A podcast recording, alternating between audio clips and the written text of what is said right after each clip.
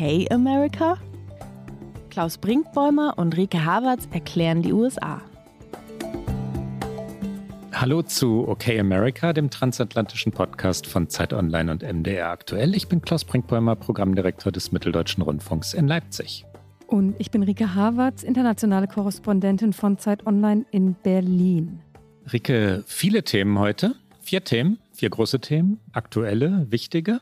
Und zunächst ein ganz kurzer Abschied, aber natürlich müssen wir ihn verabschieden. Henry Kissinger, der wie kaum einer für US-amerikanische Außenpolitik, für auch das transatlantische Verhältnis stand, weil er in Fürth geboren ist. Er ist äh, gestorben, kurz nachdem wir uns das letzte Mal zu dieser Podcastaufnahme getroffen haben. Und natürlich wollen wir ihn ganz kurz würdigen.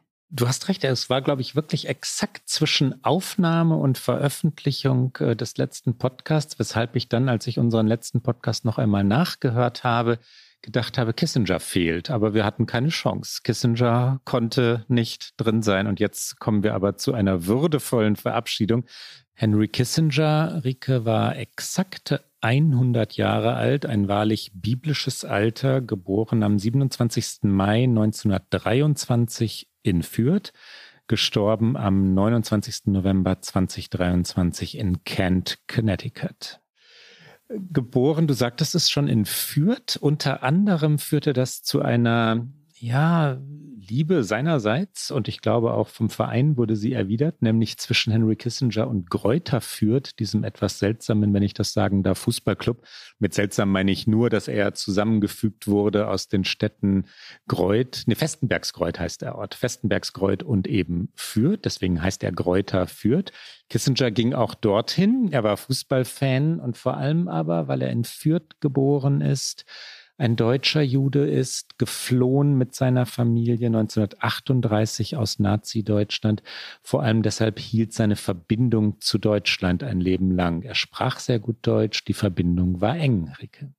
Das war sie und auch bis zum Schluss. Er hat auch der Zeit tatsächlich noch ein Interview gegeben im vergangenen Jahr, glaube ich. Da sah man auf den Bildern schon ihm natürlich das Alter an, aber er war immer noch debattenfreudig, er war immer sehr präzise und klar in der Rhetorik, hatte zu allem eine Meinung, hat sich auch ganz aktuell, das war ja im vergangenen Jahr das große Thema, wie umgehen mit China. Er hatte überall dezidierte Meinung und das lag natürlich daran, dass er, glaube ich, das Politikerdasein nie abgelegt hat, wenn auch seine aktive Zeit tatsächlich Ende der 70er Jahre vorbei war.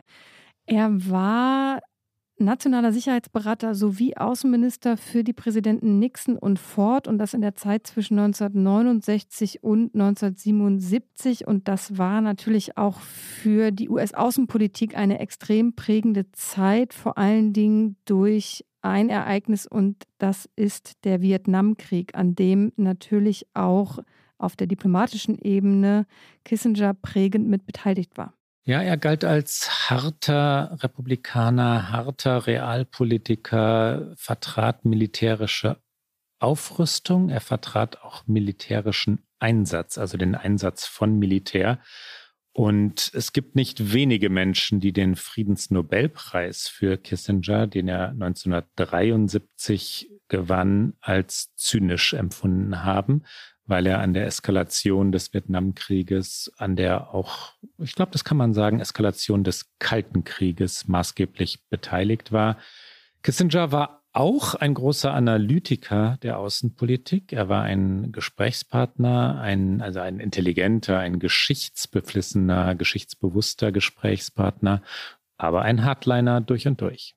Der geschätzte Kollege Matthias Nass, der den Nachruf auf Kissinger bei uns geschrieben hat, der äh, hat ihn die Sphinx genannt und ich finde es eine sehr passende Umschreibung für diesen äh, ja, großen Politiker, Henry Kissinger. Sphinxhaft gucken konnte er wie kaum ein anderer. Ricke, in die Aktualität?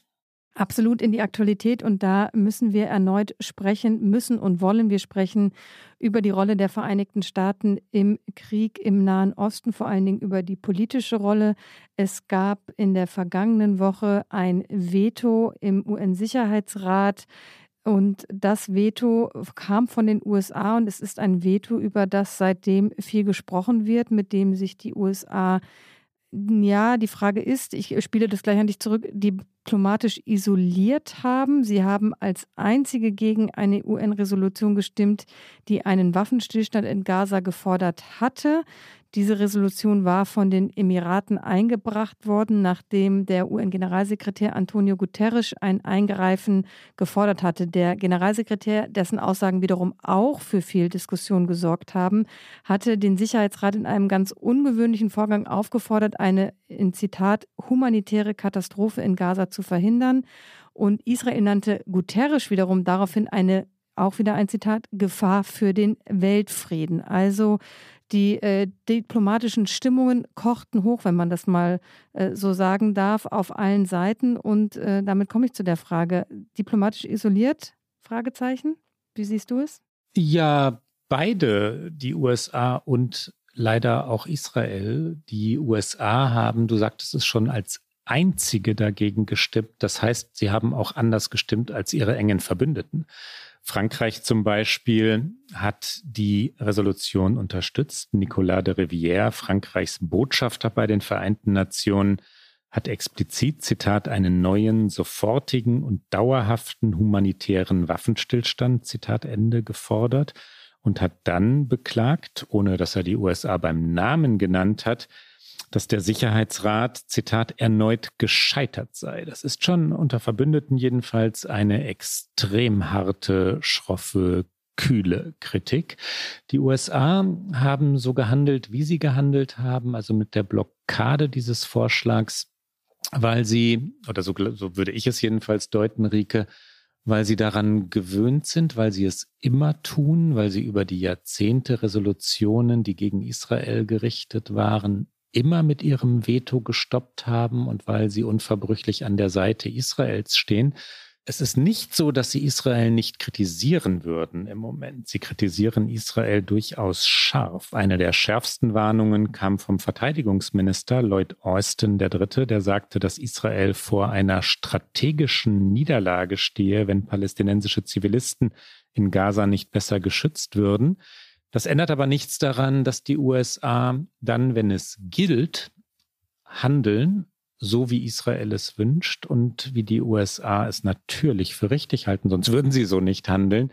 Ein neben dem Veto im Sicherheitsrat zweiter Akt, der für viel Verstörung, Irritation, Verwunderung, wenn man es milde formulieren möchte, gesorgt hat, war, dass die USA Israel auch wieder Waffen liefern, schwere Waffen. Im konkreten Fall war es Panzermunition, 13.000 Schuss Panzermunition. Und die USA, die, die Regierung in Washington, hat diese Lieferung auf den Weg gebracht, ohne den Kongress einzubeziehen, was sehr ungewöhnlich ist. Waffenlieferungen müssen in Amerika durch den Kongress abgesegnet werden. Der Außenminister Blinken aber hat eine Notstandserklärung genutzt, um diese Lieferung am Kongress vorbei auf den Weg zu bringen. Unverbrüchliche Treue zu Israel allemal ist es politisch klug, das werden wir sehen. Es isoliert im Moment erst einmal beide.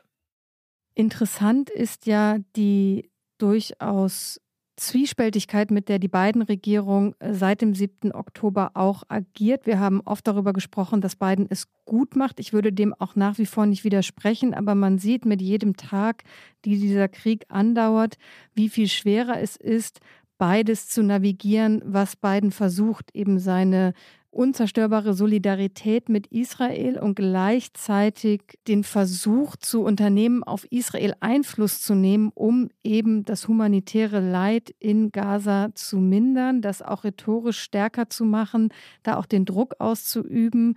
Wir haben schon mehrfach gesagt, dass die USA entscheidend sind, um überhaupt zu irgendeiner Lösung in diesem Konflikt zu kommen, um einen Weg zu finden, wie es zu einem Waffenstillstand, zu einem Frieden kommen kann und mit jedem Tag, den Israel sich weiter eigentlich genau in die Position begibt, vor der Biden gewarnt hat, als er das erste Mal nach dem 7. Oktober in Israel war und gesagt hat, gebt euch nicht dieser verständlichen Wut und Verzweiflung komplett hin, macht nicht die gleichen Fehler, die wir, die USA, gemacht haben. Er hat es damals nicht ausbuchstabiert, aber natürlich ging es um die Fehler, die die USA nach den Terroranschlägen des 11. September gemacht hatten.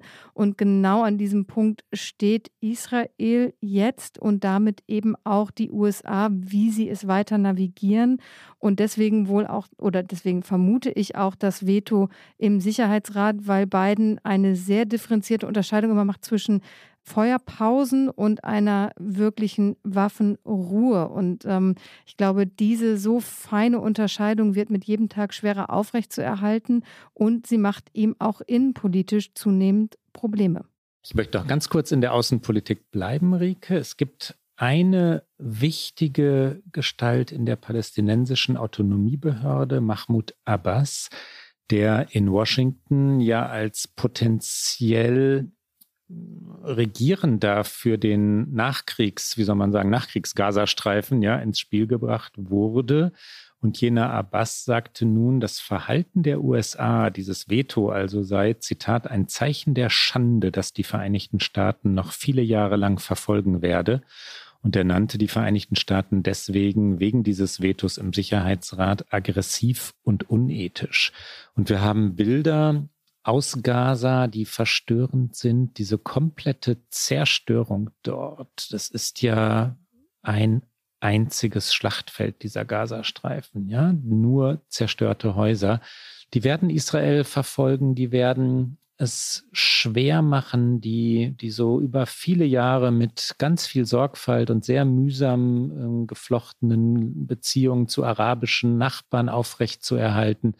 Israel wird in der arabischen Welt verdammt für die Bombardierung Gazas und es sind inzwischen über 15.000 Menschen gestorben und leider eben ja tatsächlich viele Zivilisten. Ich möchte nicht, ich glaube, da sind wir uns einig, wir waren es vor, vor einigen Wochen, in Frage stellen, dass Israel sich nach dem gruseligen Terroranschlag und nichts anderes war, also es war Terror, selbst verteidigen durfte. Natürlich darf Israel das. Es hat ein Recht auf Existenz, es hat ein Recht auf Selbstverteidigung.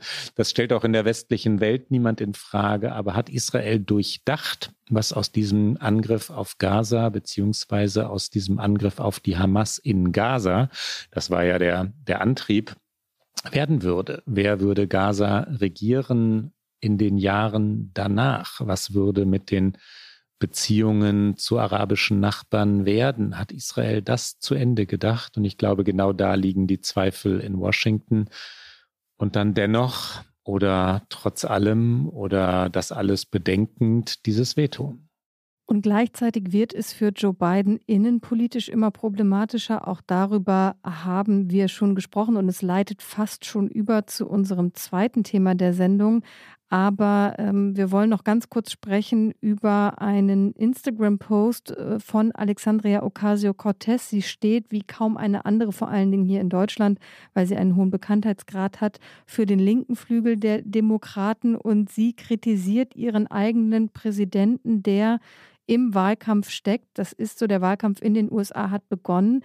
Ähm, sie kritisiert die Haltung ihres Präsidenten und ihrer Regierung und die Politik sehr öffentlich. Shameful ist das Wort, das AOC, wie sie abgekürzt genannt wird, verwendet. Und nach diesem Wort shameful, das abgesetzt mit Leerzeile sehr kraftvoll dasteht, schreibt Alexandria Ocasio-Cortez, dass die beiden Administrationen diese beiden Dinge oder diese drei Dinge nicht miteinander verbinden könne. Zum einen die vorgegebene oder vorgebliche Sorge um die Palästinenser und die Menschenrechte und dann das Veto, das einzigartige und isolierte Veto gegen den Beschluss der Vereinten Nationen oder gegen die Resolution für eine Feuerpause. Und drittens dann die Umgehung des Kongresses, die wiederum, damit meint sie die Waffenlieferungen, die wir gerade schon angesprochen haben, die übrigens über 100 Millionen Dollar wert sind, die Waffen, um die es dort geht.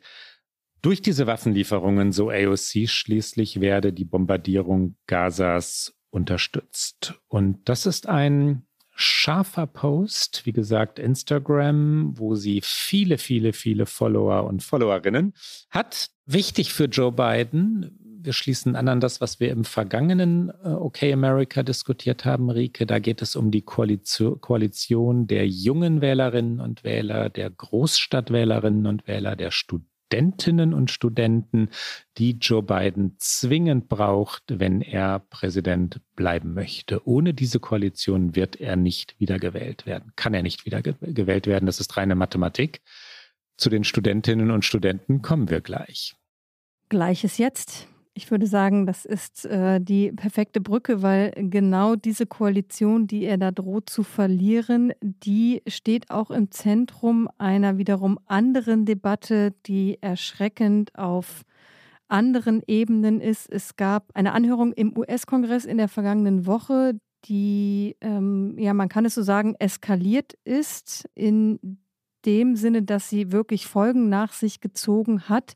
Es ging bei dieser Anhörung um die Frage von Antisemitismus an Elite-Universitäten in den USA. Es waren drei Präsidentinnen von drei Ivy League Colleges geladen, der University of Pennsylvania, dem MIT in Boston und der Harvard University. Das MIT ist das Massachusetts Institute of Technology. Alle drei gerade von Frauen geführt. Diese drei Frauen saßen in dieser Anhörung. Diese Anhörung glich irgendwann fast einem Verhör von Seiten einer republikanischen Abgeordneten. Gleichzeitig war das, was die drei Präsidentinnen in unterschiedlicher Form gesagt haben, unangenehm. Es war ja beschämend. Sie haben es nicht geschafft, sich sehr klar zu einer Frage zu äußern. Wir werden es gleich noch im Detail uns angucken und auch anhören.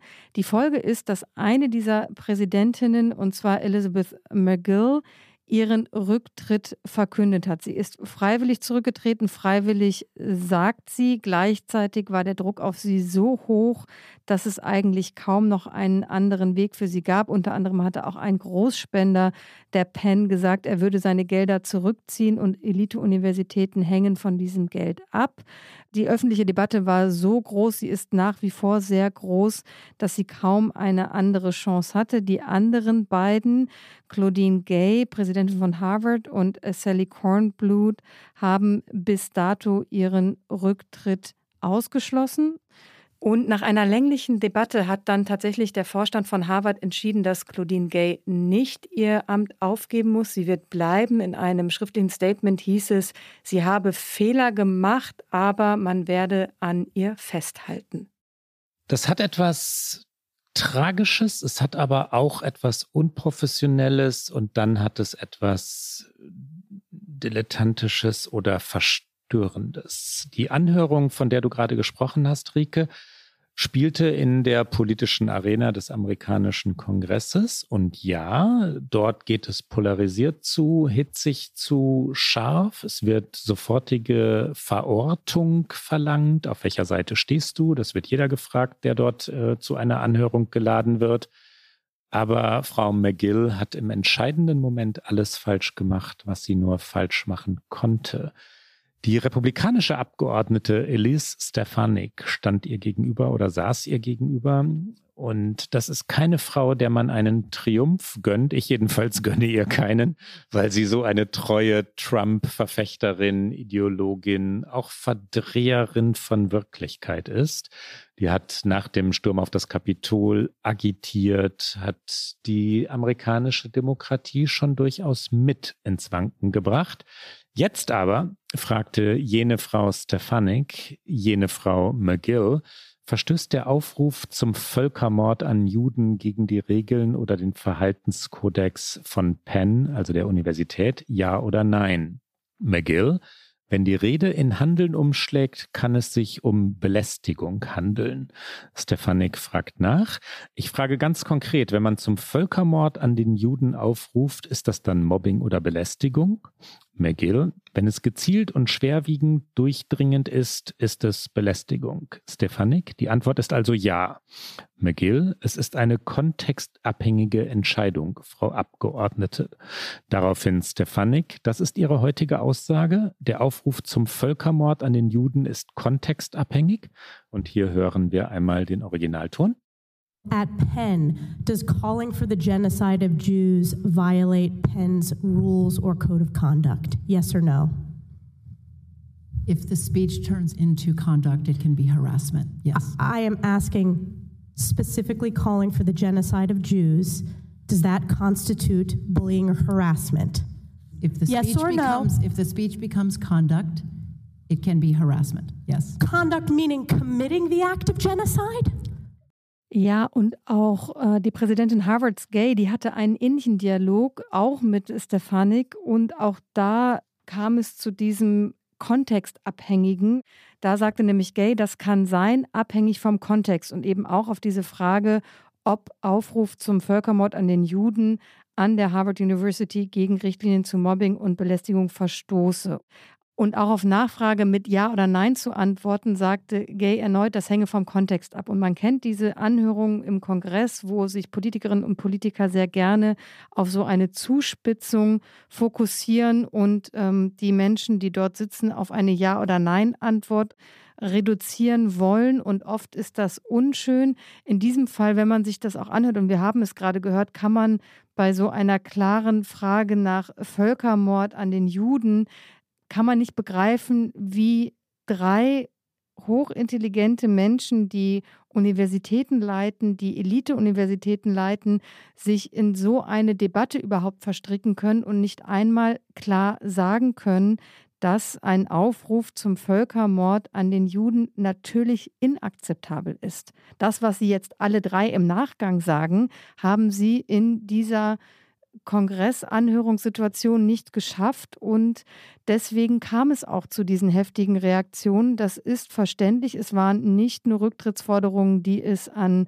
an den Universitäten an sich gab, sondern es gab zum Beispiel auch aus Pennsylvania vom Gouverneur Josh Shapiro ähm, Äußerungen, der sagte, das sei inakzeptabel und beschämend. Ich habe den Geldgeber Ross Stevens gerade schon genannt, der umgerechnet 93 Millionen Euro. Wir hatten noch nicht gesagt, wie viele Großspenden, also wie groß eine Großspende an Universitäten dieses Format sind. Also 93 Millionen Euro hatte er zurückgezogen und den Rücktritt der äh, Präsidentin gefordert. Und ähm, dann äußerte sie sich auch selbst. Natürlich, sie versuchte sich herauszuretten nach dieser Anhörung, die so eskalierte. Ähm, ich erinnere mich, also mein ganzer Social-Media-Feed war voll von diesen Ausschnitten. Ähm, und man kann auch immer wieder eine Kritik üben daran, dass Social Media Dinge total verkürzen kann. Aber in diesem Fall äh, kann ich nachvollziehen, wie inakzeptabel und beschämend das Vokabular war, das von vielen gewählt wurde. Und dann sagte die Präsidentin der Penn, in diesem Moment war ich auf die langjährigen Richtlinien unserer Universität ausgerichtet, die im Einklang mit der US-Verfassung stehen und besagen, dass allein die Rede nicht strafbar ist. Ich habe mich nicht darauf konzentriert, aber ich hätte es sollen auf die unbestreitbare Tatsache, dass ein Aufruf zum Völkermord an jüdischen Menschen einer der schrecklichsten Formen von Gewalt ist, die Menschen verüben können. Es ist böse, einfach und klar. Und sie fügte noch hinzu, meiner Meinung nach würde dies Belästigung oder Einschüchterung darstellen. Das hören wir auch noch einmal. Also dann ein sehr klares Statement, was sie versäumt hatte in einer natürlich Drucksituation, wenn man wie vor Gericht sitzt in diesen Anhörungen und gleichzeitig aber doch so eine einfache und klare Antwort auf der Hand liegt. Hier kommt noch einmal Elizabeth McGill. There was a moment during yesterday's congressional hearing on anti Semitism when I was asked if a call for the genocide of Jewish people on our campus would violate our policies. In that moment, I was focused on our university's longstanding policies aligned with the US Constitution, which say that speech alone is not punishable. I was not focused on, but I should have been, the irrefutable fact that a call for genocide of Jewish people is a call for some of the most terrible violence human beings can perpetrate. It's evil. plain and simple. I want to be clear. A call for genocide of Jewish people is threatening, deeply so. It is intentionally meant to terrify a people who have been subjected to pogroms and hatred for centuries and were the victims of mass genocide in the Holocaust. In my view, it would be harassment or intimidation. For decades, under multiple Penn presidents and consistent with most universities, Penn's policies have been guided by the Constitution and the law. In today's world, where we are seeing signs of hate proliferating across our campus and our world in a way not seen in years, these policies need to be clarified and evaluated. Penn must initiate a serious and careful look at our policies, and Provost Jackson and I will immediately convene a process to do so. As president, I'm committed to a safe, secure, and supportive environment so all members of our community can thrive. We can and we will get this right. Thank you. Das war Ihre Erklärung, Rike. Der Vorsitzende des Verwaltungsrates der Pennsylvania University, Scott Borg, der gleichfalls zurücktrat, sagte, sie sei, schöne amerikanische Worte übrigens sind das, overprepared und overlawyered gewesen. Overlawyered ist so ein Wort, das, das gibt es wirklich nur im amerikanischen Englisch. Es meint, es ist ja ein Verb, ne, to overlawyer, dass man sich zu sehr mit Anwälten ähm, umgebe, in einer Wagenburg von Juristen sich verschanze, so dass man dann am Ende gar nicht mehr klar sehen könne und nicht mehr klar agieren könne. Sie sei also ja, schönes Wort, weil es auch so passiv die Schuld so ein bisschen auf andere schiebt. Ja, ja, to over lawyer, das, äh, ja, das sind dann die Lawyers, aber das ist man natürlich auch selbst, wenn man sich eben overlawyert. Und das war seine Erklärung, dass sie also in der politischen Arena nicht sie selbst gewesen sei, nicht frei gewesen sei, nicht haben nachdenken können. Und jetzt sind sie beide weg. Wer ist Elizabeth McGill? Wir stellen sie kurz vor, Rike. Wir stellen sie kurz vor. Sie ist eine Anwältin, also selbst Juristin. Sie ist, äh, und damit ist sie tatsächlich auch äh, an die Universität gekommen. Sie ist nämlich erst seit äh, Juli 2022 Präsidentin der Penn und damals, ich erinnere mich auch noch, als Verfechterin der Meinungsfreiheit geholt worden. Also das macht es umso bitterer, dass sie jetzt genau in diesem Kontext äh, so ein nicht gutes Bild abgegeben hat. Bevor sie Präsidentin wurde, war sie Executive Vice President und Provost an der University of Virginia und davor war sie als Professorin an der Stanford Law School. Also akademisch gesehen eine äh, glänzende Karriere, die sie gemacht hat. Und ähm, sie soll, stand jetzt zu diesem Zeitpunkt der Aufnahme, auch weiterhin an der juristischen Fakultät der Penn bleiben. Also sie wird die Universität nicht gänzlich verlassen. Expertin für Verwaltungs- und Verfassungsrecht ist sie und Historikerin obendrein an Yale, an der Yale University. In Yale also hat sie nämlich Geschichte studiert, bevor sie Juristin wurde.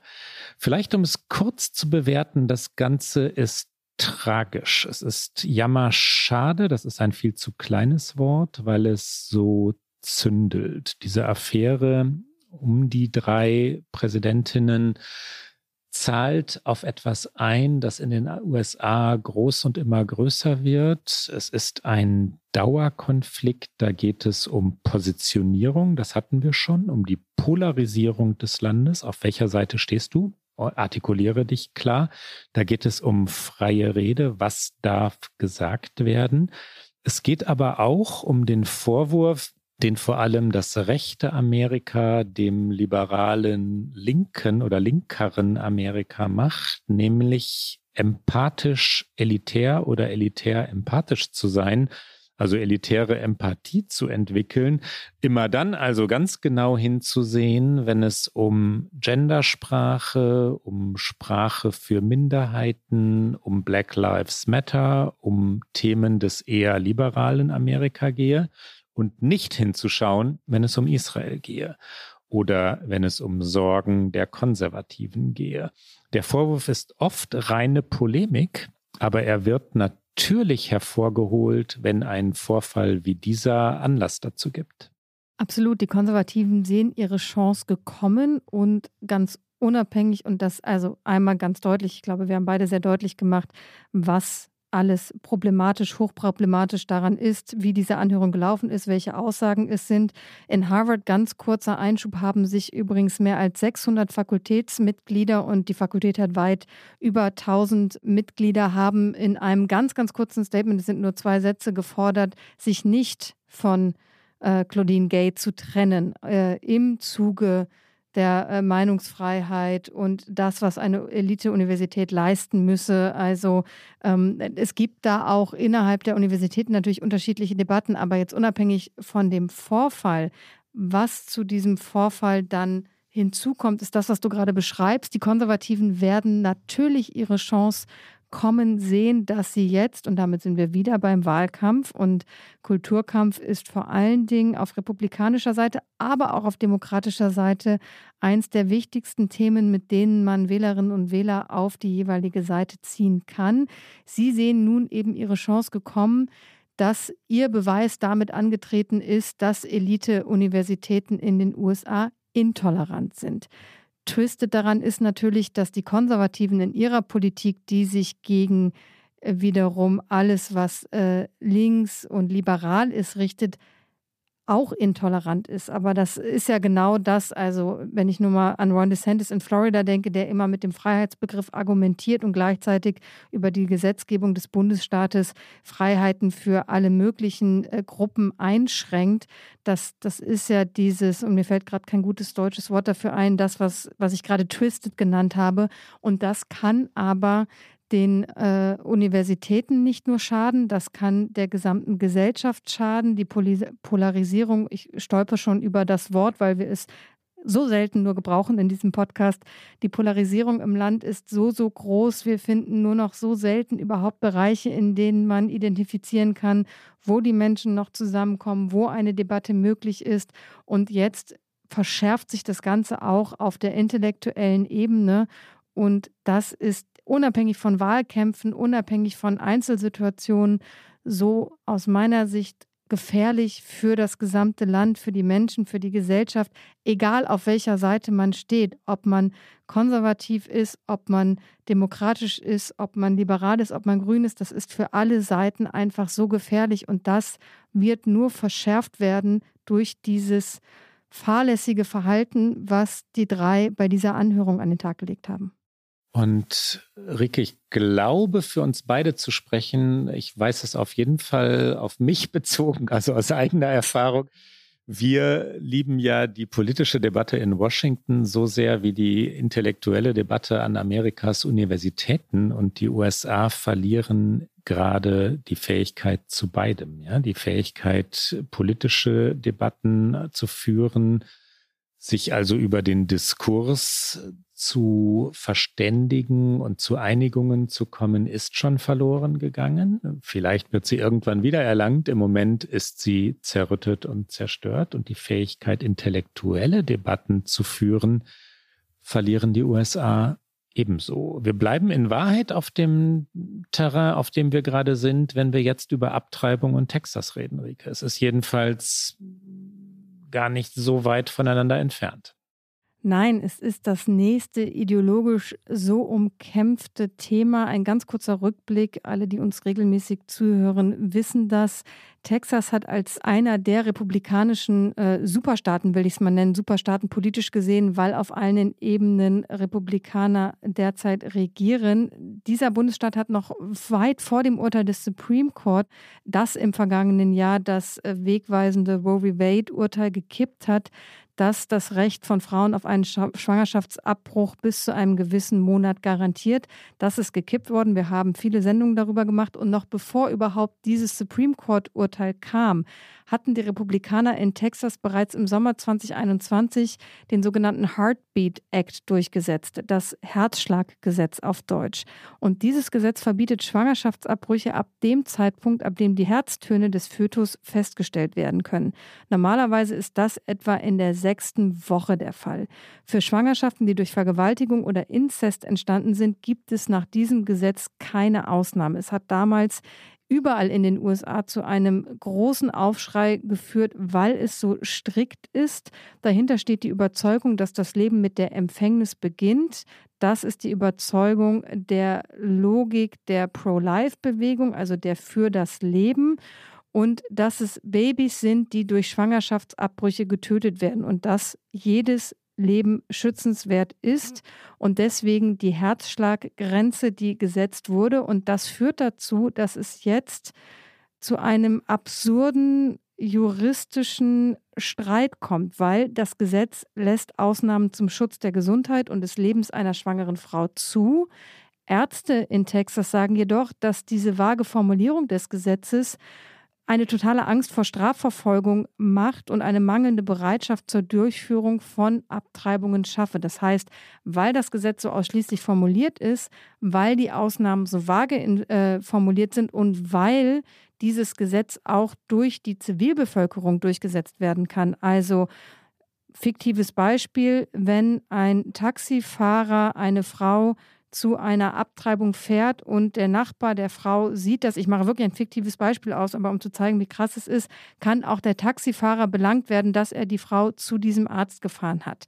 Es ist im Grunde ein, ein Überwachungsgesetz. Und weil das alles so krass formuliert ist und gleichzeitig so vage, gibt es wenig Spielraum für Mediziner überhaupt noch zu helfen. Und deswegen landen wir jetzt vor Gericht. Denn wie absurd all das sein kann, wirken kann, welche absurden Folgen all das, was du gerade erklärt hast, Rike, haben kann, zeigt der Fall von Kate Cox. Kate Cox ist nach Angaben der Nichtregierungsorganisation Center for Reproductive Rights die erste Frau in den USA seit dem Urteil des obersten Gerichtshofs, die vor Gericht einen Notfall-Schwangerschaftsabbruch beantragt hat. Frau Cox ist zweifache Mutter. Sie ist in der 20. Woche schwanger. Sie hat ausgesagt, dass sie weitere Kinder bekommen wolle. Als sie aber in dieser Schwangerschaft, in der 19. Woche schwanger war, erfuhr sie, dass ihr Fötus die Chromosomenstörung Trisomie 18 habe. Trisomie 18 führt mit ganz, ganz seltenen Ausnahmen sicher zum Tod. Alle ihre Ärzte haben ihr gesagt, dass ihr Baby tot auf die Welt kommen wird oder nur Minuten, Stunden oder Tage leben wird. Das hatte die Anwältin von Kate Cox vor Gericht erklärt. Darum also die Klage. Die Mutter, werdende Mutter, wollte diese Schwangerschaft abbrechen und eine Richterin, Maya Gamble, hatte geurteilt, dass der 31-jährigen dieser Schwangerschaftsabbruch unbedingt zu gestatten sei. Unbedingt steht nicht im Urteil, aber erlaubt werden müsse, steht im Urteil. Zitat, die Vorstellung, dass sie unbedingt, da steht das unbedingt, Mutter sein will und dieses Gesetz faktisch dazu führen könnte, dass sie die Fähigkeit dazu verliert, ist schockierend und wäre ein echter Justizirrtum, so die Richterin. Der oberste Gerichtshof aber, der oberste Gerichtshof von Texas, hat Ende vergangener Woche diese Entscheidung ausgesetzt. Und das geschah auf massiven Druck durch den sehr, sehr konservativen Generalstaatsanwalt von Texas hin, Ken Paxton, der nämlich gegen das Urteil von Richterin Gamble vorgegangen war. Der oberste Gerichtshof ist republikanisch besetzt. Man muss es gar nicht hinzufügen. Man sollte es der Vollständigkeit halber hinzufügen. Ja, und das ist Texas, Rike. Das ist frauenverachtend durch und durch, frauenhassend durch und durch. Was für ein absurdes Urteil. Und jetzt, jedenfalls ist das der heutige Stand, muss dieses Kind also geboren werden. Es ist bislang von diesem obersten Gerichtshof eine Entscheidung, es auszusetzen, damit man sich mit weiteren Fakten vertraut machen kann. Also es ist im Grunde genommen so eine verfahrenstechnische Aussetzung. Es ist noch kein endgültiges Urteil, was aber bedeutet, dass das Leid von der werdenden Mutter von Frau Cox verlängert wird. Denn auch das wissen wir mittlerweile und auch das finde ich ist schon so furchtbar, dass diese Frau jetzt in aller Öffentlichkeit ihre, ihren medizinischen Zustand, ähm, ihre psychische Gesundheit, alles einfach öffentlich machen muss. Sie hat zwei Kinder, du hast es erwähnt, sie wurden äh, durch beide durch einen Kaiserschnitt geboren, weshalb ein weiterer Kaiserschnitt und das wäre die Folge, das Risiko von Cox nicht mehr schwanger werden zu können, erhöhen würde. Sie war außerdem schon mehrfach, seit sie schwanger ist, mit Schmerzen und Blutungen im Krankenhaus. Ihre Ärztin hat über die Anwälte schriftlich bestätigen lassen, dass eine Gefahr auch für die Mutter besteht. Und all das erfährt jetzt die amerikanische Öffentlichkeit, weil Texas als Bundesstaat sich das Recht herausnimmt, dieser Frau diese persönliche und medizinisch indizierte Entscheidung zu nehmen. Und Paxton, der wiederum eben diese, diese Berufung vorangetrieben hat, der auch schon aufgefallen ist, weil er einer derjenigen ist, der auch Trump in seinen gestohlenen Wahllügen immer assistiert, der gerne bereit ist, all diese Dinge mitzugehen, der hat äh, vor Gericht geschrieben, dass im Falle einer erlaubten Abtreibung, und ich zitiere, nichts das Leben des ungeborenen Kindes wiederherstellen kann, das dadurch verloren gehen wird. Er ignoriert damit das, was wir von außen wissen, was die Ärztinnen von Frau Cox gesagt haben.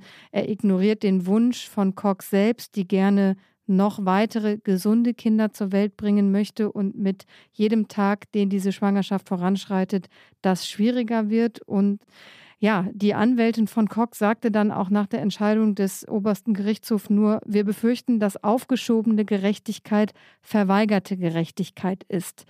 Es sei eine Entscheidung, die atemberaubend sei in der Missachtung des Lebens von der Frau ihrer Fruchtbarkeit und der Rechtsstaatlichkeit. Also, und es sind all diese Ebenen. Und äh, tatsächlich hat sich auch Cox selbst zu Wort gemeldet. Ähm, sie hat Interviews gegeben.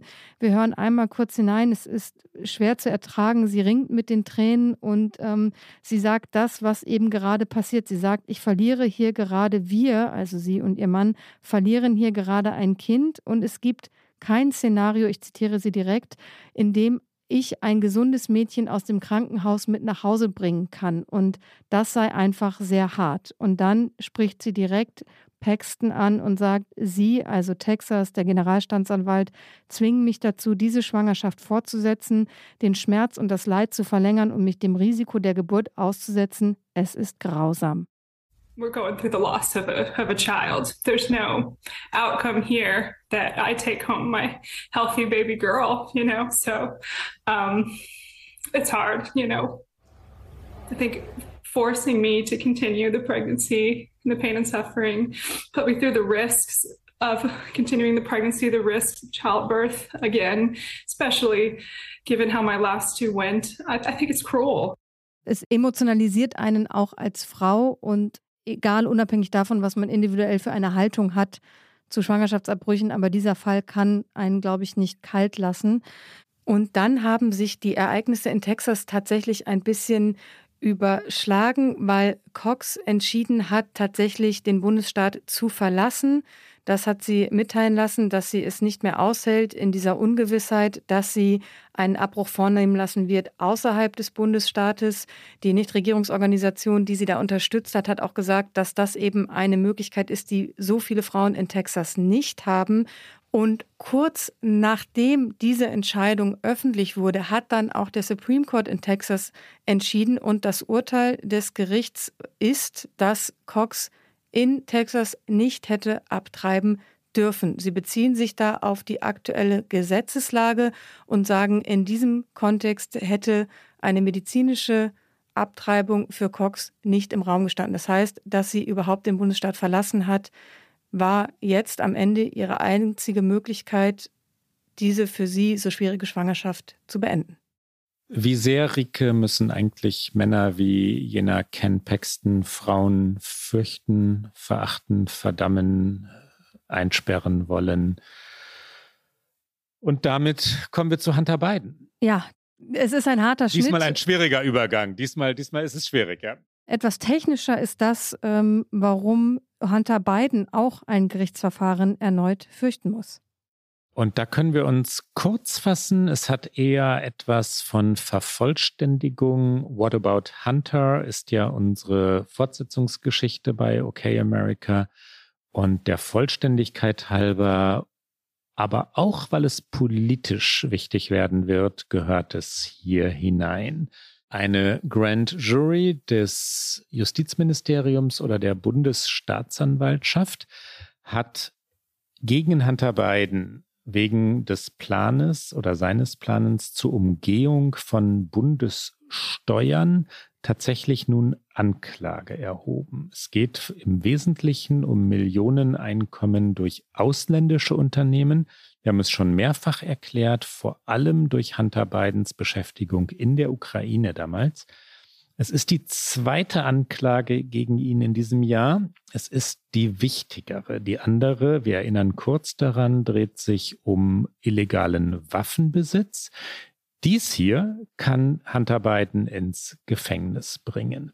Jeweils drei Anklagepunkte wegen Hinterziehung eines Steuerbescheids, Nicht-Einreichung, Nicht-Zahlung von Steuern sowie der Abgabe einer falschen und betrügerischen Steuererklärung sind hiermit gemeint. Es ist gefährlich. Es ist vor allem, da wir in ein Wahljahr gehen, auch für Vater Joe Biden gefährlich. Was wusste er? Diese Frage wird heute schon diskutiert. Was hat die Regierung getan in dieser Sache? Darüber reden vor allem die Republikaner. Und mit dem Fall Hunter Bidens wollen die Republikaner ein Amtsenthebungsverfahren gegen den Präsidenten Joe Biden durchsetzen. Wird Hunter Biden das überstehen? Wird er tatsächlich eingesperrt werden? Ihm drohen 17 Jahre Gefängnis. Es ist auf jeden Fall die deutlich schwerwiegendere Anklage. Wir hatten schon gesprochen über die, die auch in Delaware gegen ihn läuft. Da geht es um den illegalen Kauf einer Pistole im Jahr 2018, die er dort nicht hätte besitzen dürfen zur damaligen Zeit, weil er damals drogenabhängig war. Und das ist auch ein schweres Vergehen. Das ist aber etwas, was man auch über seine Drogenabhängigkeit alles noch irgendwie auch, sage ich mal, rhetorisch, strategisch einfangen kann. Das klingt jetzt auch so sehr nüchtern, aber wenn man es jetzt mal von der politischen Draufsicht äh, betrachtet, ist das noch etwas, was man noch am ehesten äh, verargumentieren kann.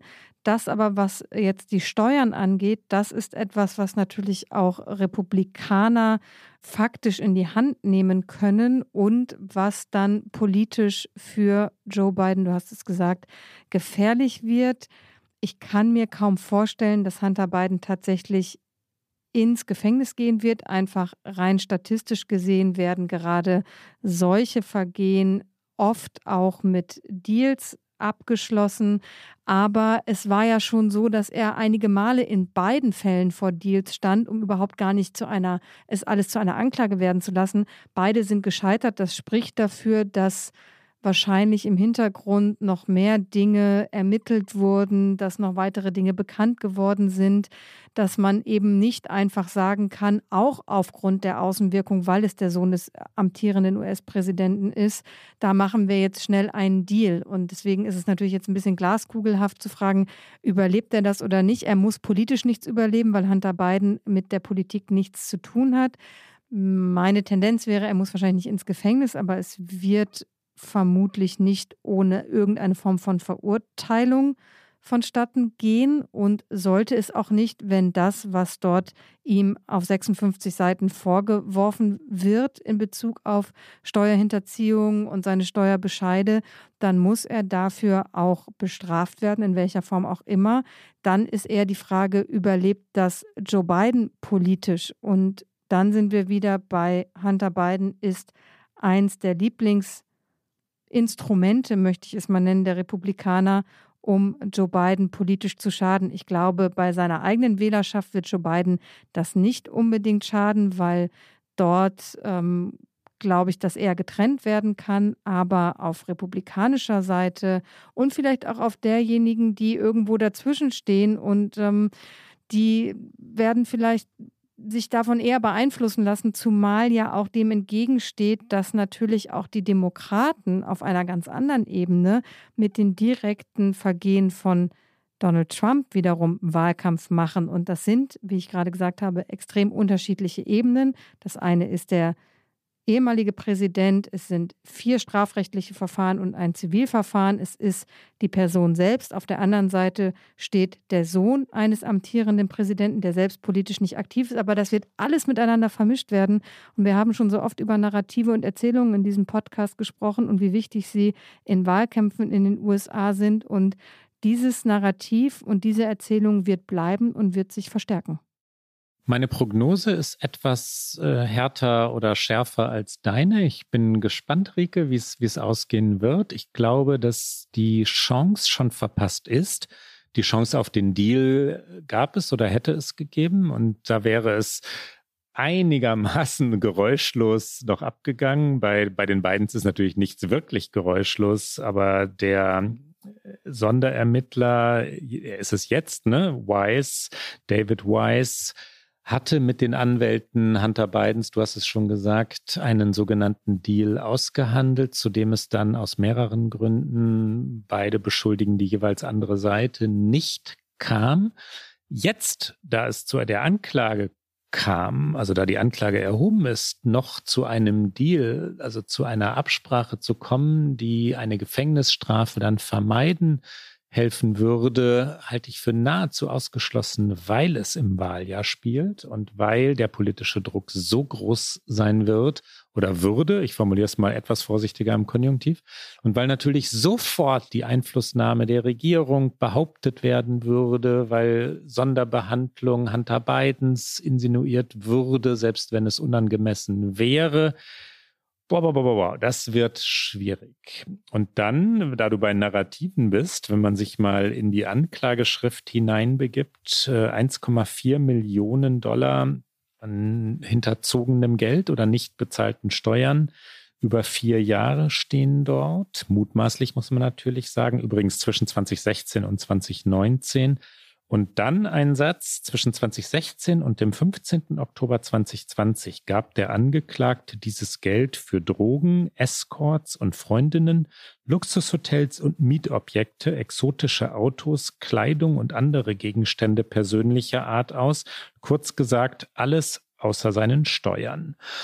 Das ist ein Satz, der, du warst schon bei Narrativen, politisch über Monate ausgeflochten, ausgeschlachtet, ins Üppigste übertragen werden wird. Aus dem werden die Republikaner etwas machen. Und ja, der Vergleich zu Donald Trump wird aufgemacht werden und es wird Joe Biden nahezu unmöglich sein, zu unterscheiden, ja, zu sagen, dort ist der Kriminelle und wir sind die Sauberen. Das war die Erzählung des vergangenen Wahlkampfes.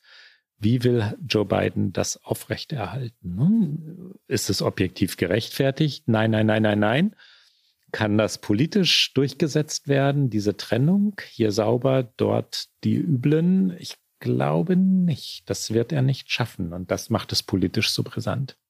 Wir werden auch weiterhin darüber berichten. Ich glaube, äh, das ist eine Prognose, die äh, nicht so ganz out there ist, dass wir im kommenden Jahr auch viel äh, Prozess-Podcast-Berichterstattung machen werden. Und immer wieder What about Hunter fragen werden und beantworten werden. Und was wir auch immer wieder fragen werden, ist What about Get Out? Klaus, wir sind dran mit unserem Get Out und äh, nach dem Jingle, der jetzt kommt, darfst du loslegen.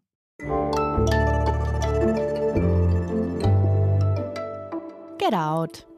Und ich habe ein Buch dabei, Rike, in dem ich noch lese. Ich bin immerhin schon so weit, dass ich es empfehlen kann, aber ich bin noch nicht durch. Also über das Schlusskapitel kann ich noch nicht reden. Fire Weather von John Vaillant oder Vaillant, sagen manche Amerikaner. Vaillant, das ist die französisch-kanadische Art, es auszusprechen. Falls unsere Hörerinnen und Hörer googeln wollen, V-A-I-L-L-A-N-T. Es geht um Feuer. Es geht um die Feuer, die Kanada verwüsten, die mit dem Klimawandel, der Klimakrise zu tun haben. Natürlich nicht ausschließlich, nicht zu 100 Prozent, aber die durch Wettersysteme und Trockenheit verstärkt werden. Feuer, die eine verheerende Wirkung haben, weil sie die eigene Ursache, die Klimakrise also verstärken. Durch diese Feuer wird eine enorme Menge an CO2 ausgestoßen. Die Feuer zerstören große Teile Kanadas. Und es ist ein in der Tradition amerikanischer oder kanadischer Sachbücher gehaltener ja, Tatsachenroman. Ein atemberaubendes Buch. Fire Weather also. Rike, und du? Ich habe auch ein noch nicht ganz zu Ende gelesenes Buch mitgebracht und das ist unabgesprochen, dass wir beide nicht ganz fertig gelesene Bücher mitgebracht haben. Meins heißt Söhne der Freiheit. Es ist ähm, Full Disclosure ein Kollege von mir, Johannes Ehrmann. Er hat es geschrieben. Es ist ein Sachbuch. Es äh, dreht sich um die Revolution in den USA, damals noch Amerika, um den Unabhängigkeitskrieg 1776 und es äh, dreht sich um die deutschen Brüder Peter und Friedrich Mühlenberg, die in diesem Krieg an vorderster Front stehen. Es ist eine transatlantische Geschichte aus der Gründerzeit Amerikas und ähm, durch diese deutsche Perspektive der Brüder ein ganz anderer Blick auf dieses Ereignis, über das schon so viel erzählt wurde. Söhne der Freiheit, Johannes Ehrmann. Und das war's für heute bei OK America. Sie hören uns in der Regel alle zwei Wochen donnerstags auf Zeit Online, mdr.de in der ARD Audiothek auf allen guten Podcast-Kanälen sowie sonntags beim Podcast Sonntag von MDR aktuell. Und wenn Sie uns schreiben wollen, erreichen Sie uns wie gewohnt unter okamerica.zeit.de. Bis dann. Bis bald.